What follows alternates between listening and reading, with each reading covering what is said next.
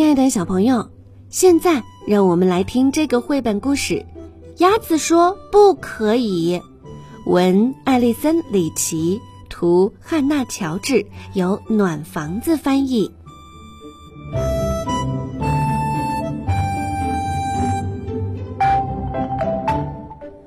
鸭子住在一个漂亮的池塘里，大白鹅是这个池塘的主人。灿烂的阳光下，清澈的水面闪闪发光，池塘的每一位居民都过着快乐的生活。有一天，大白鹅对鸭子说：“我有一件非常重要的工作要交给你，我要去度假了，你帮我照看池塘吧。”鸭子简直不敢相信这是真的，它激动地想。大白鹅让我来照看池塘，那我就是池塘管理员啦。大白鹅，我一定会尽全力来做的。鸭子拍拍胸脯，自信满满的答应了。第二天，鸭子起了个大早，它来到池塘边，正好碰见一群蜻蜓在比赛，看谁飞得最快。鸭子大叫起来：“快停下！我是池塘管理员。”不许你们在这儿嗡嗡嗡的吵个不停！蜻蜓惊讶地说：“我们只是在飞而已，鸭子，这有什么关系呀？”鸭子严厉地说：“在这儿就不行。”鸭子心想：“我得提醒提醒这些家伙。”晚上，他搬来几块木板，在池塘边乒乒乓乓地敲打起来。第二天早上，大家看见池塘里竖起了一块警告牌：“不可以比赛。”鸭子（括号池塘管理员的命令）。没多久，鸭子又发现一只翠鸟正在钓鱼，它大声嚷道：“喂，翠鸟，住手！这里不可以钓鱼。”翠鸟闷闷不乐地问：“那我该去哪儿钓鱼呢？”鸭子严厉地说：“别的地方。”它高高的翘起尾巴，大摇大摆地走开了。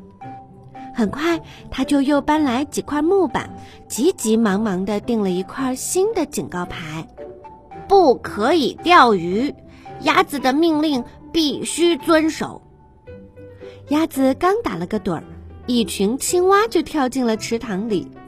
鸭子猛地惊醒了，青蛙。他大声叫着：“你们这是在干什么呢？不可以在这里跳水！”青蛙不高兴地问：“不可以跳水？谁说的？”鸭子扑闪着翅膀，大声说：“我说的，我鸭子，我就是池塘管理员，赶紧走开吧！”很快，池塘里到处都是警告牌：“不可以跳水，严厉禁止跳水。”不可以跑步，不可以跳跃，不可以比赛。鸭子，池塘管理员的命令，不可以钓鱼。鸭子的命令必须遵守。不可以游泳，不许溅起水花。最后，鸭子满意的坐了下来，终于安静了。他这样想着，但却感到有些不安。他看了看前面这个漂亮的池塘。阳光依然灿烂，四周静悄悄的，没有蜻蜓的嗡嗡声，没有扑通扑通的跳水声，也没有水花的哗哗声，什么声音都没有。这里变得太安静了。大家都去哪儿了？鸭子感到很伤心。瞧瞧我都做了些什么呀！它猛地跳了起来，急匆匆地去找它的朋友们。鸭子来到草地上，发现大家全都在这儿自由自在的玩耍。蜻蜓嗡嗡地说：“这儿真好啊！”青蛙们呱呱地喊着：“这儿可没有鸭子来赶我们走。”鸭子哭了，它拖着沉重的步子，慢慢地向池塘走去。午后，朋友们正在暖洋洋的阳光下打瞌睡。